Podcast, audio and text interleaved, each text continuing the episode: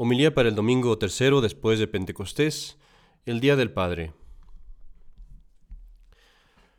Mis queridos hermanos, la epístola del día de hoy nos recuerda que Dios tiene el cuidado de un Padre con nosotros. Nos dice, echa todo tu cuidado sobre Él, porque Él tiene cuidado de ti. Y el Evangelio nos pinta la, la imagen del buen pastor que va detrás de la oveja perdida como un padre misericordioso va detrás del débil, del herido de su casa. Y finalmente, apenas algunos días, celebramos la fiesta del Sagrado Corazón de Jesús, en donde la epístola nos da ese verso que para mí es el favorito cuando hablamos de la paternidad. Dice el apóstol, doblo mi rodilla delante del Padre de nuestro Señor Jesucristo, de quien desciende, de quien toma nombre toda paternidad en el cielo y en la tierra.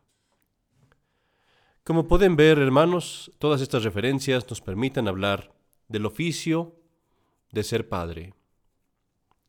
Y hoy, mis queridos hermanos, quiero dividir mi sermón en dos secciones. Primero, quiero hablar de los deberes del padre y segundamente quiero hablar de los deberes de la razón por la cual debemos de honrar al padre de la familia. Hablemos primero pues de los deberes y vamos a dividirlo en tres secciones. Primero vamos a hablar de los deberes del padre para con Dios. Segundo vamos a hablar de los deberes del padre para con su esposa. Y tercero vamos a hablar de los deberes del padre con sus hijos. en lo que toca a los deberes del padre con Dios. Queridos padres, para ponerlo en una forma muy clara y sencilla, traten a Dios como desean que sus hijos y que su esposa los trate a ustedes. Ustedes quieren que todos los días puedan ver a sus hijos, tener algún tiempo agradable con ellos, escucharlos, mirarlos, este, pasar tiempo con ellos que sea de calidad. Lo mismo desean con su esposa. Desean que, por ejemplo, si sus hijos crecen y se van de la casa, que vengan al menos una vez a la semana, que les llamen, que los atiendan, que les muestren su amor y su afecto. Pues querido Padre, haz lo mismo tú con Dios. Tú también ponte con Dios y habla con Él al menos una vez al día, de una forma cuidadosa, con amor, con atención. Tú también habla con Dios una vez a la semana, cuando vas a misa, cuando santificas el domingo. Y así como a ti no te gustaría que tus hijos te invitaran a su casa, sí, pero que te pusieran en un rincón, relegado, sin escucharte, sin hablarte. Así no vayas tú a misa, no santifiques el domingo, poniendo a Dios a un lado, distrayéndote, sin que te importe nada. Trata a Dios como quieras que te traten tus hijos y tu esposa. ¿Te gustaría también que tu esposa y tus hijos te obedezcan? ¿Que hagan lo que tú les pides? ¿Que te pidan consejo? ¿Que escuchen tus palabras de sabiduría? Pues haz lo mismo con Dios. Escucha el consejo de Dios, escucha sus palabras de sabiduría, pídele consejo también, pídele permiso a través de sus representantes, los sacerdotes. Pero del mismo modo que tú quieres que tus hijos te traten, trata tú a Dios. ¿Qué te gustaría a ti si tu hijo se equivoca, si peca, si hace una cosa mala contra ti? ¿Te gustaría a ti que te venga y te pida perdón? Y cuando tu hijo viene y te pide perdón por su cuenta, sin que tú te des, sin que tú lo hayas descubierto, inmediatamente lo perdonas, no te importa, eh, te gana el corazón. Pues querido Padre, haz lo mismo con Dios. Cuando te equivoques, cuando faltes en sus mandamientos, cuando lo desobedezcas, ve inmediatamente a pedir perdón, sinceramente, y también le ganarás el corazón. Dicen en México que el que escupe al cielo se escupe en la cara. Y así es. Si tú tratas a Dios mal, si, le faltas el respeto a Dios, si no lo amas, si no obedeces sus mandamientos, estás escupiendo al cielo. Y eso se te va a regresar. Esas cosas, de esa forma, se te, tratarán a ti también tus hijos y tu esposa. Esos son, pues, eh, por decirlo en pocas palabras, esto resume nuestros deberes para con Dios. Hablemos ahora de tus deberes con tu esposa. Y a tu esposa le debes, eh, tienes los deberes con ella basándose en el matrimonio, en el sacramento del matrimonio y en la caridad. Y vamos a dividirlos en tres. Primero, el deber material para con tu esposa. Segundo, el deber emocional, sentimental. Y tercero, el deber espiritual, que vamos a hablar de él juntamente con el de tus hijos. En lo que toca a lo material, sabes muy bien lo que tienes que hacer. Hay que conseguir el techo, hay que conseguir casa, hay que conseguir vestido y sustento, las cosas necesarias, ¿verdad? Riquezas, no. Eso no se requiere, no es necesario. Y de hecho te voy a decir más. Las más de las veces las riquezas es un estorbo para la felicidad, más bien que una ayuda. Y yo te recomendaría que incluso si tú ganas mucho dinero, que siempre vivas de una forma modesta, que siempre vivas más bien como si no lo ganaras, porque así tendrás felicidad. Así pues, las riquezas no son necesarias, sin embargo, de lo que ganes, es importante que mantengas a tu esposa, pero que además del dinero que hay de sobra, que eso se maneje entre los dos. Cada matrimonio se maneja distinto. Tal vez parezca que la esposa no es buena para manejar el dinero y el esposo maneja la mayoría. O al revés, que la esposa es mejor para manejar el dinero y ella es la que maneja y administra lo, lo más. Pero lo que es importante entender aquí es el principio por el cual tu esposa debe tener cierto lugar, cierta participación de tus bienes. Tu esposa cuando se casó contigo se puso en un lugar vulnerable, ella abandonó la libertad que tenía en su casa, en la casa de su padre, para venir contigo y se puso, en cierta forma, bajo una servidumbre, se puso uh, bajo tu responsabilidad. Y así pues, porque ella abandonó esa libertad para trabajar en su casa y para cuidar a sus hijos y limpiar la casa para ti, es justo que tú le des parte de lo que ganas. Tú compartes en los beneficios de su trabajo, de la limpieza de la casa, de hacer la comida, de cuidar a los hijos, es justo que ella también participe de los beneficios de tu trabajo, de tu sueldo. Y así pues se dice que al menos un porcentaje debe de tener ella también para administrar, para decidir, para comprar lo que necesite, más allá de lo necesario. O sea, estamos hablando aquí de cosas que tal vez no son necesarias, pero que son cosas que tal vez ella desea o podría tener. Eso respecto a lo material. En lo emocional, queridos hermanos, se te dijo en el día de tu matrimonio que debías de amar y de cuidar a tu esposa y apreciarla. Y esto lo debes mostrar en palabras, en acciones, en el respeto que le tienes, en el deseo de guardar la paz en tu casa y la cordialidad con ella tanto cuanto sea posible. Acuérdate, hombre, que tu esposa es tu primer prójimo y si debes llamar al prójimo, a la primera que debes llamar es a ella. Sería un pecado si tú no le muestras respeto, si no le muestras afecto, si la tratas con sarcasmo, si no la cuidas cuando está enferma, si le faltas al respeto, si la, si la denigras en frente de otras personas. Eso sería un pecado. Porque la mujer es más frágil y es más vulnerable que tú. No se puede defender como tú puedes. Y por esa razón debes de tener más cuidado de ella. Piensa en esto. De todas las personas de tu vida, la mujer debe ser aquella a la cual trates de la mejor forma. Ella debe ser la persona que trates mejor en todas las personas que conoces. Hablaremos de los deberes espirituales en un momento, pero ahora pasemos a la tercera prioridad que tú tienes como padre de familia, que es los deberes que tienes con tus hijos. Y respecto de ellos, he dicho ya en otras pláticas, que los padres deben de guiar las oraciones en su casa. Tú eh, como padre de familia, tú eres el sacerdote de tu casa, tú eres quien debe guiar el rosario, quien debe guiar las oraciones. El sacerdote lo debe hacer y tú eres el sacerdote en tu casa. No puedes dar los sacramentos, no puedes decir la misa como lo hace el sacerdote sacramental, digámoslo así, instituido por Cristo. Pero tú en tu casa ejerces un oficio limitado, sí, pero verdadero, sacerdotal, en que debes de guiar las oraciones, debes de instruir a tus hijos, debes de corregirlos. Y así en lo que toca al espiritual, tú debes de guiar las oraciones en tu casa, pero además, como ya dije, debes de corregir a tus hijos. Y cuando los corrijas, hazlo de una forma amorosa, moderada. Seria, sí, constante, sí. Y severa quizás incluso, sí. Pero nunca dando lugar a tu frustración. Cuando tú corriges a tus hijos, la única cosa que debe haber en tu mente es el bienestar de ellos.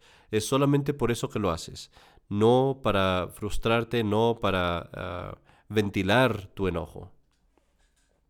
Pero espiritualmente, una de las mayores guerras que tienes que luchar para defender a tus hijos es quitar de ellos la ocasión de pecado, quitar de ellos el peligro de su condenación eterna. Tus hijos no deben tener televisión en su cuarto. Tus hijos no deben tener computadoras en su cuarto. Tus hijos no deberían de tener smartphones en su poder. ¿Cuándo van a tener eso? Cuando ellos lo puedan pagar. Cuando ellos paguen su teléfono y paguen su misma mensualidad. Entonces sí que lo tengan porque entonces ya no puedes hacer nada para evitarlo. Y entonces aún entonces que lo tengan si son responsables, si son maduros, si van a usar su teléfono como una herramienta útil y no como una herramienta de perdición. Pero antes de eso, no, no les des teléfono, porque allí, con el teléfono, estás abriendo una puerta para que el demonio venga y pierda sus almas. Esta es quizás la mayor guerra que luchas con tus hijos. Y esto aplica también a tu esposa. Con tu esposa también tienes el deber espiritual de guiarla en la oración, de instruirla si no sabe, o de instruirte tú de ella si ella sabe más, y de con ella perseverar en las prácticas de tu religión católica. Ahora bien, queridos padres, yo no puedo cubrir todos los deberes que tienen. Ciertamente no. Pero escuchando estos deberes que son solamente algunos de los muchos que tienes, padre de familia, quiero aquí exhortarte a comprender la grandeza de tu vocación. Porque piensa, Qué gran honor te ha hecho Dios, en haberte dado, en haber puesto en tus manos la cosa más preciosa que tiene, que son las almas. Piensa en la gran responsabilidad que Dios te ha dado, y cuánta confianza te muestra y cuánto potencial ve en ti, por su gracia, que te da una responsabilidad tan grande, de tener en tus manos aquello que Él ama más. Hablemos ahora por un momento, queridos padres, ahora del honor que se les debe por su oficio. Sí, felicidades a todos los padres que escuchan esto y los padres de nuestra congregación, porque verdaderamente se les debe honor, se les debe honor a causa del lugar que ocupan en el hogar, honor al padre de familia por su paternidad, su autoridad, su poder, que desciende directamente de Dios. Es una figura del de Dios, pero no solamente eso, es una extensión del poder de Dios, y por eso, esposas, hijos, honrad al padre de familia, honradlo de la misma forma que honrarías al, padre, al sacerdote en su iglesia. Porque tú honras al sacerdote en la iglesia porque su autoridad es sagrada, porque viene de Dios, y por esa misma razón debes de honrar al Padre en su casa. Obedézcanlo, escúchenlo. Trátenlo siempre con palabras que muestren ese respeto y esa veneración. Respeten sus deseos, siempre y cuando sean justos y de acuerdo a los mandamientos de Dios. Asístanlo cuando busque su ayuda, porque cada vez que tú obedeces a tu Padre, cada vez que lo tratas bien, cada vez que tú haces algo para agradarle, estás obedeciendo a Dios, estás agradando a Dios, estás sirviendo a Dios. Honra al padre de familia también porque del sudor de su frente viene tu sustento. Tú ves esa comida que comes, y esos vestidos que usas, y esos aparatos que utilizas en tu casa, y la luz, y el gas, y todas esas cosas, los carros, la gasolina, todas esas cosas no vienen de, ningún, de la nada, no es dinero que aparece por sí solo. Todas estas cosas vienen del sudor, de la sangre, de las lágrimas de tu padre, de tu esposo. Y no pienses que la esposa tal vez trabaja más, y que el esposo trabaja menos porque él viene a la casa y se queda allí. No, porque es cierto que la esposa sí tiene más cosas que hacer en la casa en cuanto al tiempo. Pero la esposa trabaja en un lugar que no es hostil a ella, es su propio hogar, es el lugar que ella ama, trabaja con personas que ella ama y trabaja bajo su propio horario, puede cambiarlo si lo necesita, al menos en algunos detalles. El esposo, en cambio, lleva sobre sus hombros la maldición de Adán de que esa tierra misma que él, que él hará le va a dar espinas y cercos y serpientes. El esposo trabaja en lugares hostiles, donde los hombres lo odian, lo tratan mal, lo insultan, tal vez lo humillan. Trabaja en lugares donde pone en riesgo su salud, pone en riesgo tal vez su vida, pone en riesgo tal vez incluso su alma. ¿Y esto para qué? Para venir a la casa y que muchas veces sus trabajos sean ignorados, que, sean, que no sean vistos, que su dolor pase desapercibido. Pero él lo hace con gusto y con alegría, porque al ver la sonrisa, los ojos brillantes de sus hijos, ese es el mayor premio que tiene. Y por eso, honrar al padre de familia, sí, porque del sudor de su frente, de las venas, de la sangre de sus venas, vienen todas las cosas que utilizamos, nuestro sustento, nuestra comida, nuestro techo y vestido.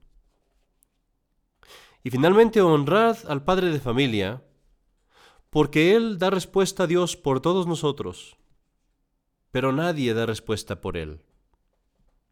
Sí, sobre los hombros del padre de familia pesa la salvación de toda la familia, de la hija adolescente, del muchacho que anda haciendo tonterías, de los niños que andan jugando como locos.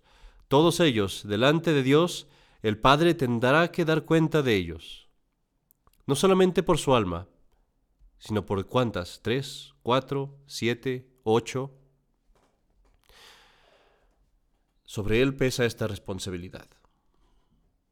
Sobre la esposa, sobre los hijos, no pesa el deber de salvar al esposo, pero él, sobre él pesa el deber de salvarlos a todos.